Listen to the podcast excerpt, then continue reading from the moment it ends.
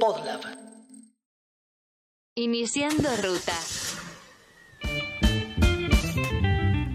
El pañuelo verde en Argentina es la síntesis del derecho a decir que no a lo que no se desea, a impugnar a la democracia de machos en la que crecimos y sobrevivimos mujeres, lesbianas, travestis y trans, a rechazar el lugar de ciudadanas subordinadas y tuteladas que nos plantea el Estado, a no tolerar que el deseo nos coloque en una zona de riesgo tan fatal que en las últimas tres décadas hay al menos 3.040 mujeres menos por la ausencia de una ley de aborto legal, seguro y gratuito.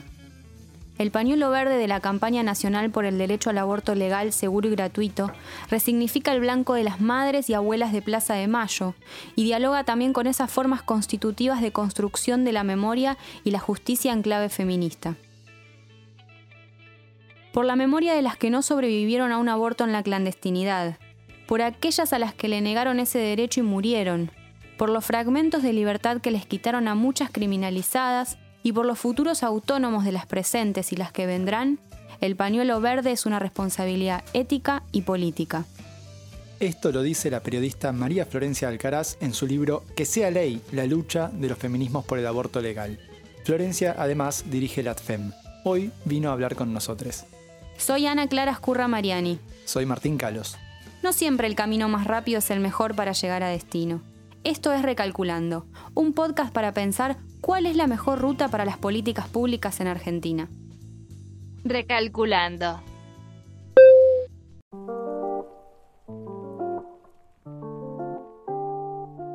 Hace unos meses estuve un tiempo trabajando en la Ciudad de México, donde el aborto está legalizado, no así en el resto de los estados de, México. Y claro, entonces el, debate hoy en día es cómo lograr expandir al resto de los estados de México esta legalización. Ahora bien, sin embargo, el nuevo presidente Andrés Manuel López Obrador se encuentra en la disyuntiva porque hay varios grupos presionando para volver atrás con esa ley del aborto legal, seguro y gratuito.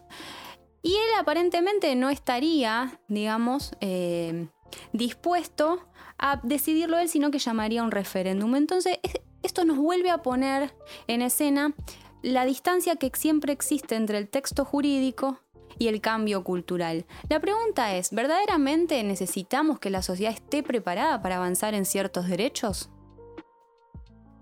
La respuesta es eh, compleja. Yo creo que acá en Argentina lo que se logró es una conciencia enorme sobre el derecho al aborto eh, siempre nos decían, este año no es el momento porque es un año electoral, este año no se puede porque tal cosa, este año no por lo otro. Y bueno, sucedió en el 2018 porque a veces los impulsos políticos vienen de lugares inesperados y en ese sentido para mí hay que pensar varias cosas. Por un lado, la historia de la campaña eh, nacional por el Derecho al Aborto, que tiene una historia de tradición, llevaba 13 años cuando se discutió eh, en las dos cámaras. Por otro lado, lo que fueron las movilizaciones por Ni Una Menos en el 2015 y en adelante, los paros de mujeres, que también disputaron un sentido eh, sobre las demandas que tenía el feminismo acá en la Argentina. Eh, y después una aliada insólita que fue la televisión, porque no hay que olvidarse que en febrero eh, distintas feministas estuvieron pasando por un programa de espectáculos y también ahí aparece un aliado insólito eh, y abriendo una conversación pública sobre el aborto y sobre el derecho a decidir. De hecho, es Luciana Pecker la que al final de la entrevista, ahí si la buscan, está en YouTube, se puede ver, al final de la entrevista que le hacen en Intrusos menciona el tema del aborto, la invitada siguiente es señorita Bimbo, que ya lleva el pañuelo verde en el cuello y la búsqueda de misoprostol se dispara en internet de una manera increíble, pero todo eso, digo, eh, sentado sobre las bases de una historia de lucha política y de sostener la demanda en las calles. Y me parece que lo que se ganó en 2018 es justamente esto que mencionabas vos, una conciencia enorme sobre que el aborto es un derecho El tema es que hoy estamos en un momento muy tramposo porque se ganó y se amplió esa conciencia, pero la brecha que hay hacia la garantía de ese derecho y la respuesta estatal que hay sobre la garantía de ese derecho es enorme. Entonces tenemos historias que son tremendas de, justamente obstáculos para poder alcanzar ese derecho. En esa trampa, en esa disyuntiva, estamos, que es una trampa, bueno, patriarcal, no la generamos nosotras, pero sí, sí se habla de despenalización social. De hecho, en muchos países, digo, vos nombraste Ciudad de México y es interesante porque quizás tienen lo jurídico garantizado, pero no está garantizada esa conciencia enorme que tenemos en Argentina sobre qué significa eh, el aborto y qué significa poder decidir soberanamente sobre nuestros cuerpos y, este piso de discusión del cual nos salimos que eh, se trata de un tema de salud pública, se trata de un tema de justicia social y se trata de un tema de derechos humanos. Esas tres cosas en Argentina es un diferencial en las conversaciones que se abren en otros países me preguntas por qué pasa algo en Argentina que no pasa en ningún lugar del mundo, que es que no hay aborto legal, seguro y gratuito, y hay matrimonio igualitario, es porque la televisión y los Star System apoyaron el matrimonio igualitario. Entonces la televisión tiene que revisar. Cuando la televisión es aliada, genera avances. El debate, por lo menos en esta instancia donde no somos ni legisladores ni los que deciden, ayuda a las que están del otro lado viviendo como pueden esa situación. Hablar, aunque sea de esto, ayuda a un montón de mujeres, les da herramientas, que algunas sepan lo que es el misoprostol. Vos mencionabas bien esto, ¿no? Que hay de golpe aliados insólitos, que también te revela que el tema estaba, simplemente no se estaba diciendo en medios de comunicación masivos y faltaba quizás ese primer paso para poder empezar a debatirlo. Pero en muchos lugares todavía no se debate con información, sino muchas veces con falacias, ¿no? Y esto se ve mucho cuando al día de hoy todavía estamos discutiendo la aplicación de los protocolos de, aborto no punible o de interrupción legal del embarazo. Todos los meses tenemos casos de hospitales en tal cual ciudad de todo el país donde no se está pudiendo aplicar un, un aborto que desde hace casi 100 años está permitido por la ley argentina.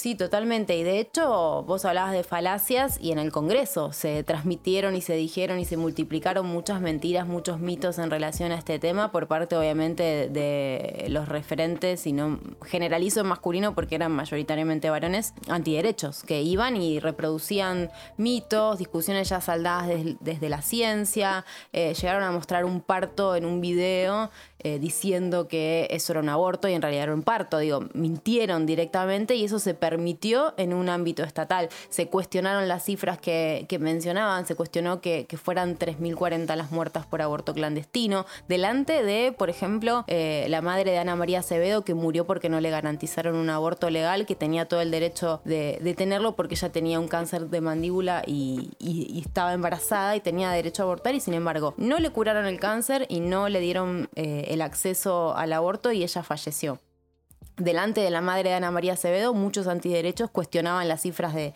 las mujeres muertas, digo. Eso pasó en el Congreso, en un, en un, en un estado, en un, en un espacio estatal, en un espacio parlamentario, y, la verdad que fue muy complejo. Yo, de todos modos, prefiero quedarme con, con, el proceso democrático que abrió este debate, porque estuvimos durante seis, siete meses hablando de política, hablando de política pública, eh, muchas pibas, muchas jóvenes en distintos lugares del país se juntaban a ver a través de sus computadoras las audiencias públicas, conocieron que era una comisión, por qué eh, Lipovetsky presidía el debate, por qué, eh, no sé, se juntaban de esa manera, por qué eran los martes y los jueves, eh, cuántos diputados conforman la Cámara de Diputados y Diputadas. Digo, hubo un montón de información que hace a la vida democrática que se puso en circulación a partir de este tema. Entonces me parece que fue un debate que fortaleció a la democracia en sí, que lamentablemente los políticos y las políticas no estuvieron a la altura de esa demanda que se le estaba haciendo, no pudieron dar una respuesta política a las pibas que estaban demandando aborto legal,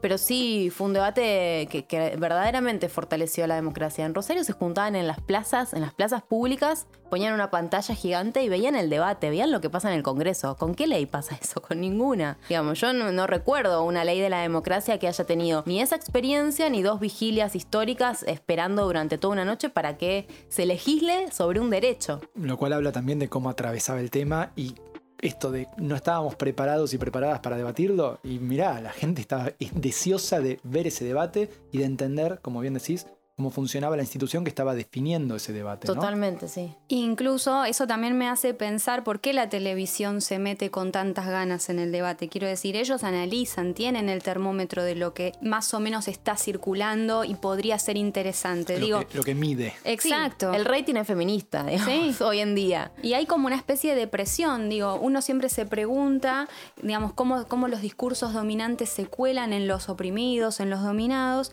y sin embargo a veces tenemos que preguntarnos cómo los supuestos oprimidos y dominados podemos introyectar ciertos discursos, es decir, que por ejemplo hoy en día los noticieros tengan que hablar de femicidios y ya no de crímenes pasionales, o que Real tenga que salir con el pañuelo, más allá de que a mí no me importa si verdaderamente está o no de acuerdo, o si, o si tiene buenas intenciones o malas, no importa, lo tuvo que hacer. Quiero decir, eso ahí me parece que es donde está el cambio más importante. Y ahí lo que falta, me parece, es que en todos lados lo que llegue sea información más, digamos, verídica, ¿no? Me ha pasado de estar charlando de economía en alguna radio del interior por teléfono y a raíz de algún tema de que hubiera salido en la semana, el tema de, de la legalización del aborto o de algún posteo mío, empezaban a preguntarme, yo me acuerdo una que empezó diciendo, pero si vamos a legalizar el aborto, se nos, vos no entendés, me dice, acá en el interior se nos van a llenar los hospitales, los quirófanos de mujeres que vienen a abortar gratis. Y uno dice todo lo que está mal en esa frase, ¿no? Pero fíjate, esto es alguien que está al frente de un medio de comunicación y está replicando información que es falsa. Sí, sí, la evidencia señala que en todos los países que se legalizó no es que se disparó la cantidad de personas que fueron a reclamar ese derecho. Hay algo como que es claro, si una ve el mapa que siempre se muestra eh, mundial y se colorean los países que tienen aborto legal y los que no tienen una ley de aborto, digo, no hay un país que no tenga un colorcito, porque no hay un país en el que no se aborte, es una realidad cotidiana de las mujeres. Entonces ahí hay, algo que pensar. Y lo de la información eh, verídica, eh, científica, comprobada y la evidencia es, es muy importante. Digo, se transmitieron muchos mitos. Por ejemplo, un mito que también para mí se, se logró derrumbar desde el activismo es el tema de cómo se aborta en la Argentina. Porque lo que mostraban desde los grupos antiderechos eran siempre abortos quirúrgicos. Y en realidad la tecnología ha avanzado. Tenemos la opción de poder abortar en nuestras casas con misoprostol, con pastillas, abortar con nuestras amigas, con un amigo, con alguien que me quiera acompañar. No hace falta eh, hacerlo únicamente en la institución hospitalaria. Digo, después sí hay un acompañamiento, obviamente sanitario, pero ese mito lo logramos eh, derrumbar, porque todas las imágenes que ellos mostraban eran o sangre o pinzas, o sea, vinculado a un quirófano, porque hay como una estrategia que yo le llamo estrategia gore o gore, eh, de, generar una terrorización sobre el aborto, digamos. Y en realidad hay otros relatos, otr- otras narrativas. Ahí me parece que también la sociedad argentina fue muy inteligente o pudo desarmar esa, esa narrativa de la, de la victimización y del drama cuando empezaron a circular los memes, cuando se apropian del bebé, del feto ingeniero. Eh, y ese bebé gigante, porque ni siquiera se le puede decir feto, era un bebé, era enorme, digo, ya había nacido, o estaba abortado, ¿no? Eh, y se empiezan a hacer memes sobre esa imagen o sobre los carteles que decían yo quiero ser ingeniero. Bueno, ahí ni siquiera fue el activismo o el feminismo, fue la propia sociedad la que se apropió de ese discurso que intentaba hacer como eh, de miedo y, y nos reímos de eso. Entonces ahí me parece que hay un clic que es súper interesante para pensar en términos de narrativas, ¿no? Sí, hay toda una, como decís vos, una narrativa del trauma también, Sí. ¿no? Esta cosa de decirte, bueno, vas a quedar traumada, ¿cómo vas a hacer para después, si tenés el deseo de ser madre? Ni siquiera lo plantean así, cuando seas madre, ¿no? Porque digamos, no se discute que la mujer quiere ser madre, tiene que ser madre. Y a mí me resulta muy interesante, sobre todo para pensar cómo funciona en ese nivel la ideología de alguna forma, ¿no? Porque, es decir, normalmente la ideología funciona con esos claros oscuros, quiero decir. Por un lado, te va a estar diciendo que estás matando una vida, pero por el otro lado no está pensando en la violación. Eh, hay, hay una, mm, hay una metáfora que me gustó mucho, o por lo menos un ejemplo, que si una nena de dos años queda embarazada, se le niega el derecho al aborto, eh, pero sin embargo, si quisiese ir a adoptar, a los 12 años no se lo permitirían porque sos muy chica para ser madre. Digo, entonces todo el tiempo estamos con esa doble vara y esa moral bastante triste.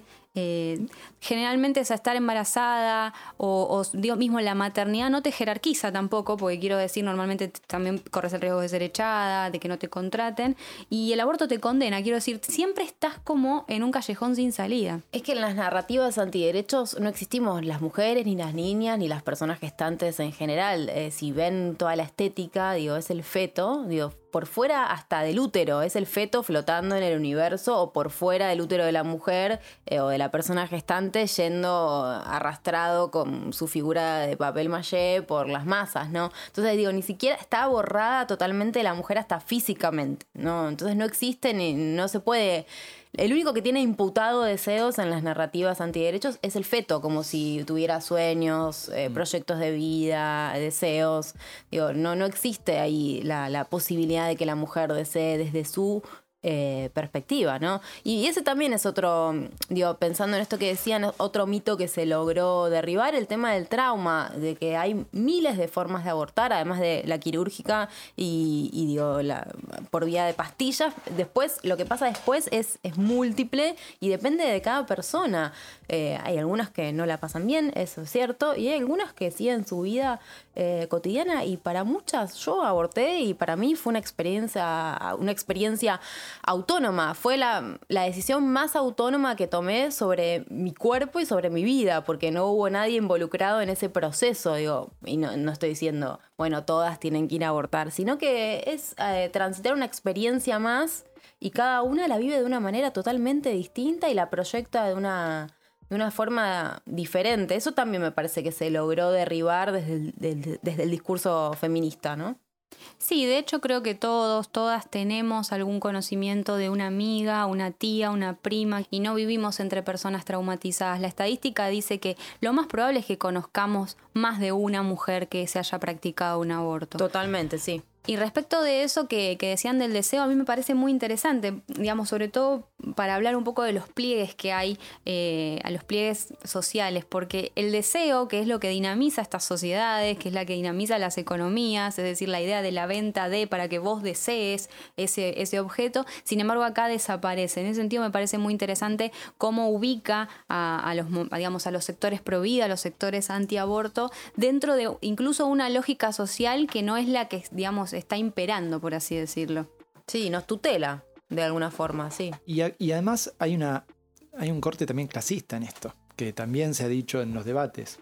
Quienes mueren al abortar, generalmente en mayor cantidad, al menos en mayor proporción, son mujeres con menores recursos económicos. Para mí, el aborto tiene que ver con el derecho a decir que no, con algo tan básico que nosotras tenemos vedados y las niñas y las adolescentes y las pibas y las varones trans que no pueden decir que no, lo tienen totalmente coartado. Es algo muy básico. Y sí, obviamente que tiene un corte clasista este tema. Y sus voces, digo, las voces de todas las clases estuvieron en el Congreso también. Eso hay que pensarlo. Hubo chicas de las villas que estuvieron exponiendo en el Congreso, digo también porque una de las críticas, también pensándolo, es que este tema es de la clase media o es solamente porteño. Y la verdad es que se pudo demostrar que fue un debate federal, que todas las provincias eh, movilizaron de distintas maneras y, sumaron a través de pañuelazos o, vinieron directamente acá cuando fue el debate eh, y no era un tema que era solamente porteño, era una demanda nacional.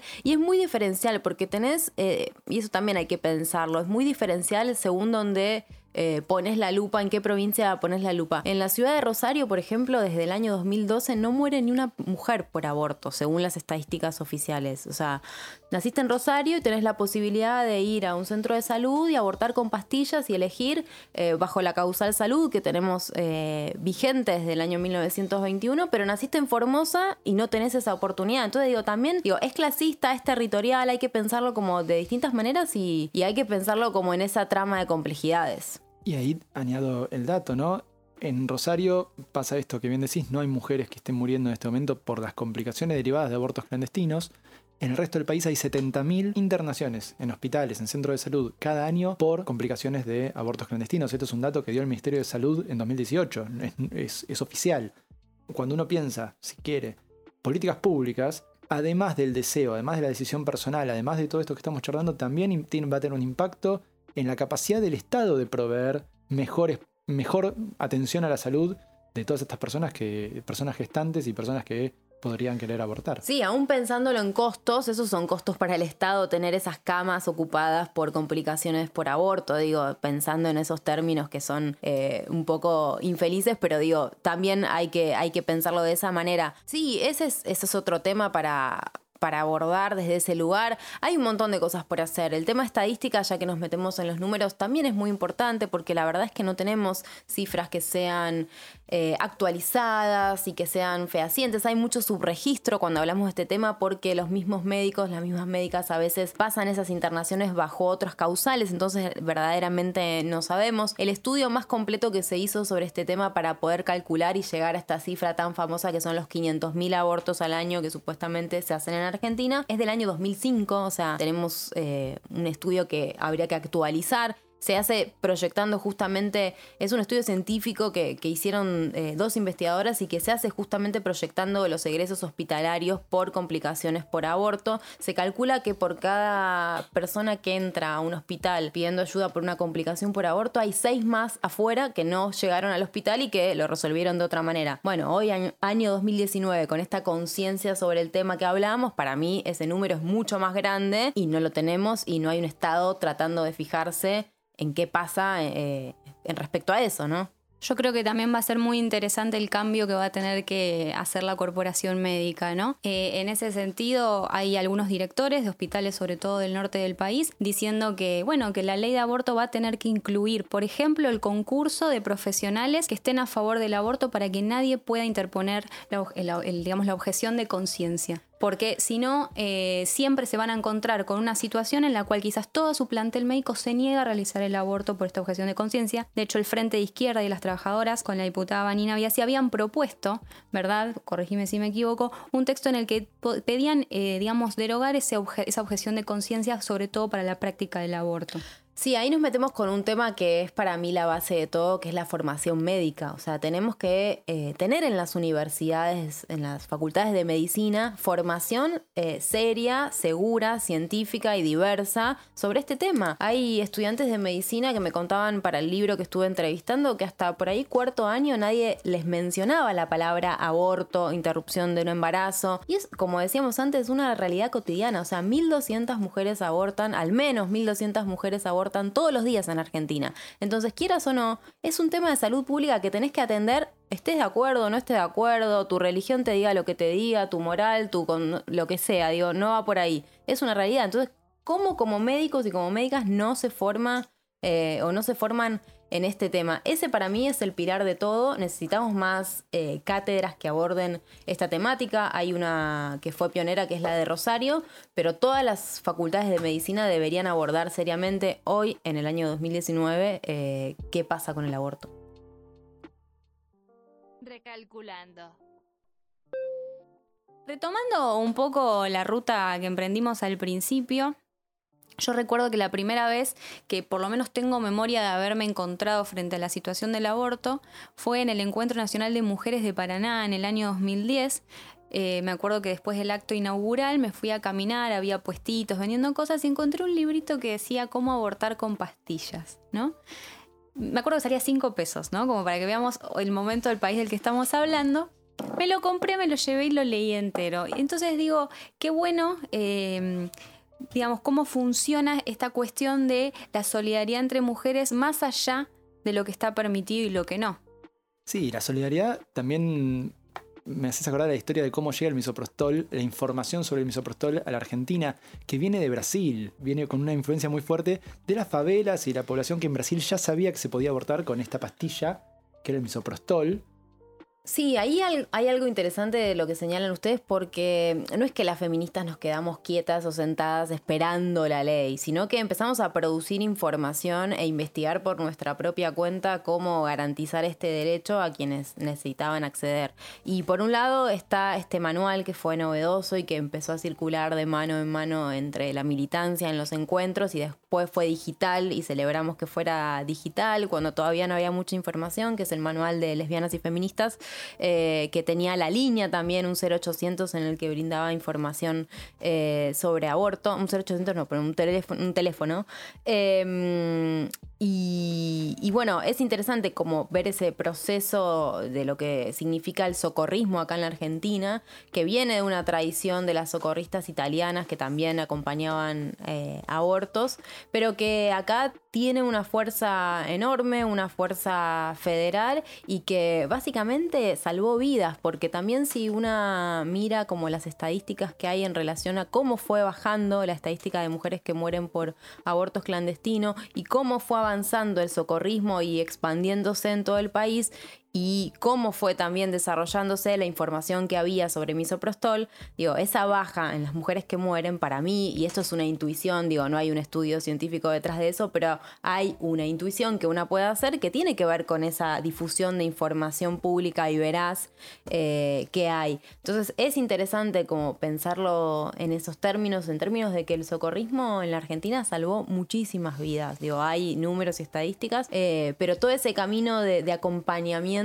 a mí me parece súper interesante y es otra de las formas también de desmitificar como esta imagen que tenemos de la mujer que aborta sola en un quirófano, en una clínica clandestina, en un departamento sucio y feo. No, hay un montón de mujeres que abortan acompañadas por otras mujeres feministas que le garantizaron ese derecho. Entonces ahí nosotras desde la ATFEM en el 2017 hicimos una campaña en Twitter que se llamaba Juntas Abortamos y que tenía que ver con eso, con compartir relatos con el hashtag eh, Juntas Abortamos de cómo se habían acompañado abortos, digo, también para seguir derribando esta narrativa como triste, traumática y de la soledad. Y fue interesante porque empezaron a aparecer un montón de relatos de pibas que contaban que juntaron plata, hicieron una fiesta para comprar las pastillas de miso para una amiga, digo. Entonces aparecen otras, otras historias, otros relatos que son hasta a veces recuerdos alegres que están vinculados al aborto.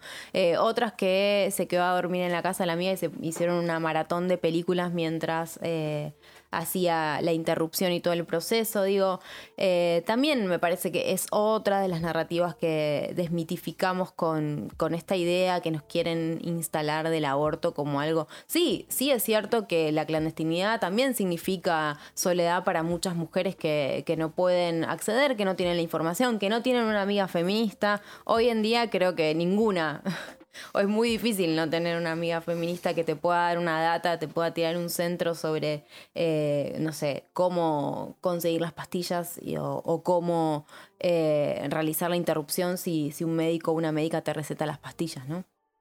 Y que incluso dentro de esas narrativas y de esas historias, obviamente yo tengo muchas amigas que por distintas situaciones han elegido el aborto y una de ellas tenía, digamos, una profundas ganas de ser madre, pero se entera muy ni bien empezado su, embarazo que ese feto eh, tenía un defecto congénito y que posiblemente muriera en el parto.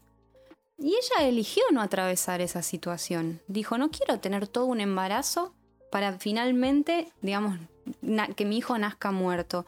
Y fue muy difícil, pero bueno, finalmente encontró el acompañamiento en la hermana y en el marido, ¿no? Entonces digo, es muy interesante eh, poder leerse con otras. Ella finalmente lo pudo poner en un cuento y nos lo compartió a todos y fue como un momento de, sororidad con, todas sus amigas que, que fue muy interesante. Recalculando.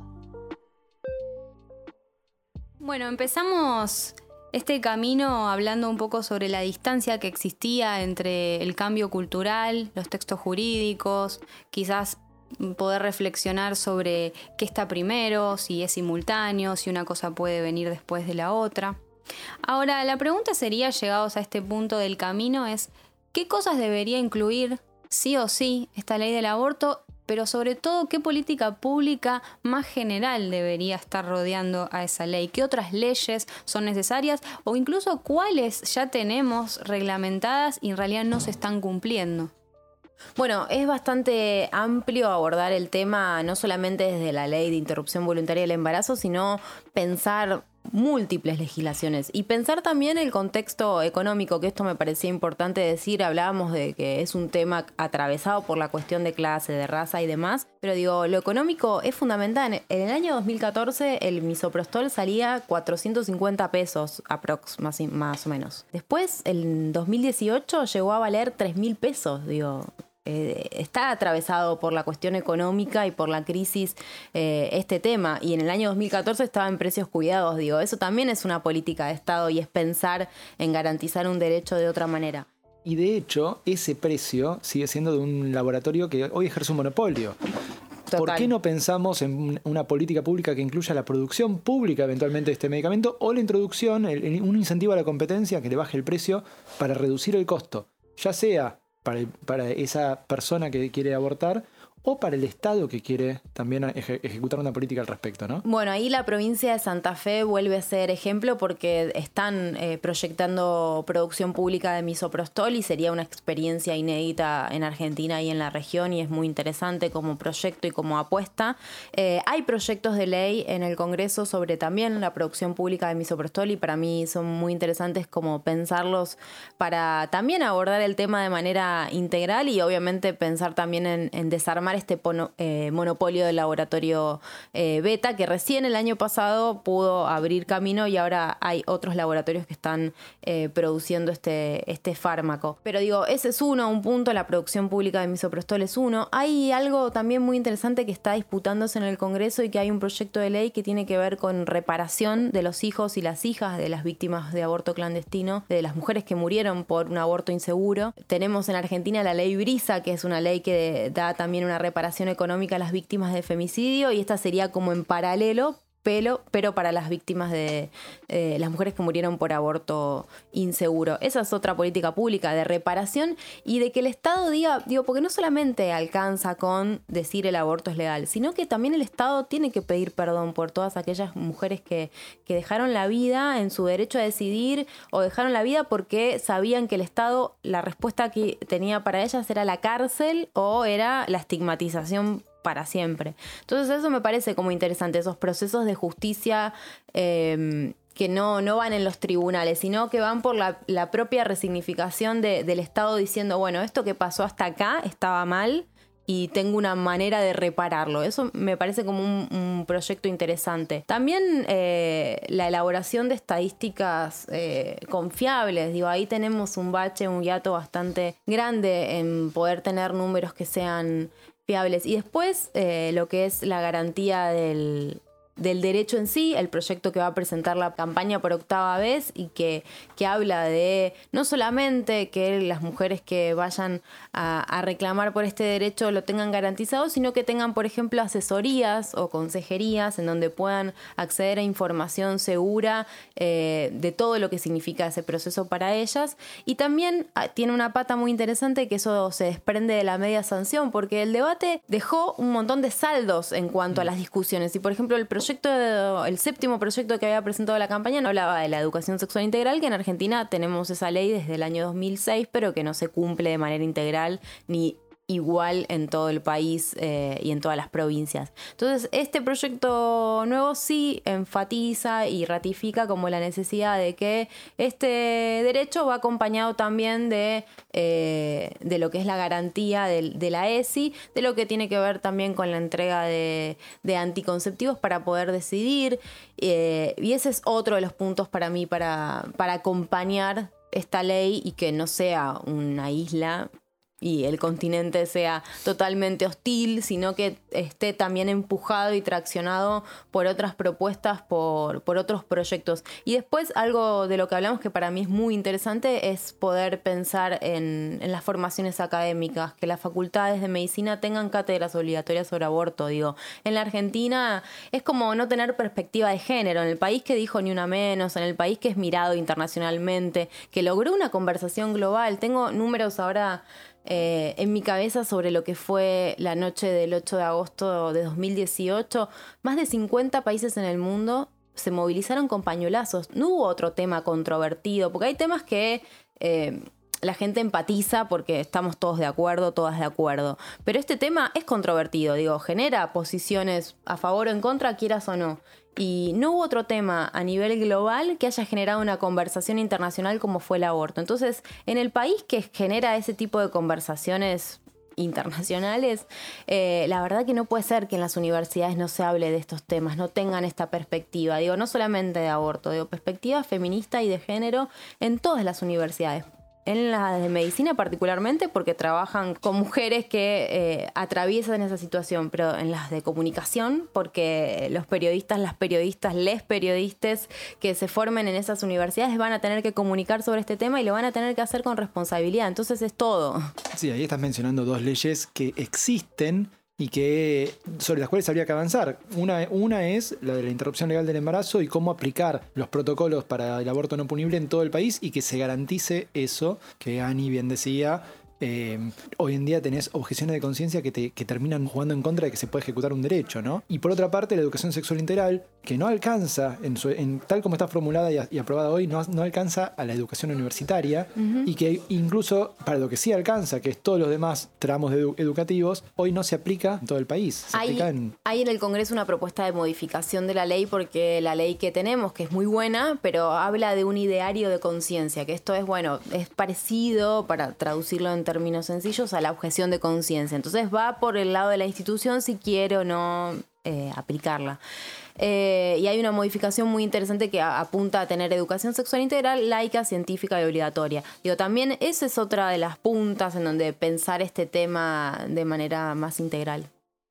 Bueno, en este último tramo de, la ruta, que ya llega a su fin, a mí me gustaría dejar unas palabras de Rebeca Solnit en el libro Los hombres me explican cosas, yo pensaba, si el protocolo hoy en día nos dice que bueno, que la mujer que está en riesgo o la mujer que ha sido violada tiene el derecho a acceder al aborto, ella recupera un artículo de opinión de Lurman donde dice que cuando los esquizofrénicos escuchan voces, estas suelen ordenarles que limpien la casa en la India, por ejemplo, mientras que a los estadounidenses suelen ser más proclives a que esas voces les digan que deben ser violentos. Es decir, dice ella, la cultura importa en cómo uno atraviesa esa, esquizofrenia.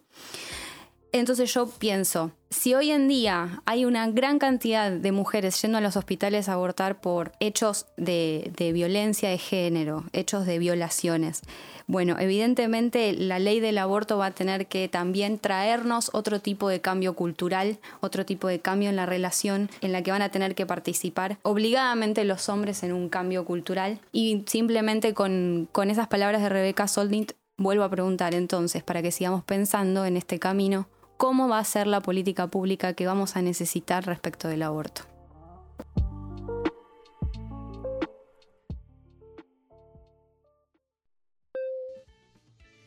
Recalculando está integrado por Martín Calos y Ana Clara Ascurra Mariani en la conducción, con producción de Podlab. ¿Te gusta lo que hacemos? Entonces deberías seguir a Podlab en las redes. Los encontrás como arroba podlabmedia en Instagram, Twitter y Facebook. Ahí te vas a poder enterar de las novedades de este y de muchos otros podcasts que seguro te van a interesar mucho.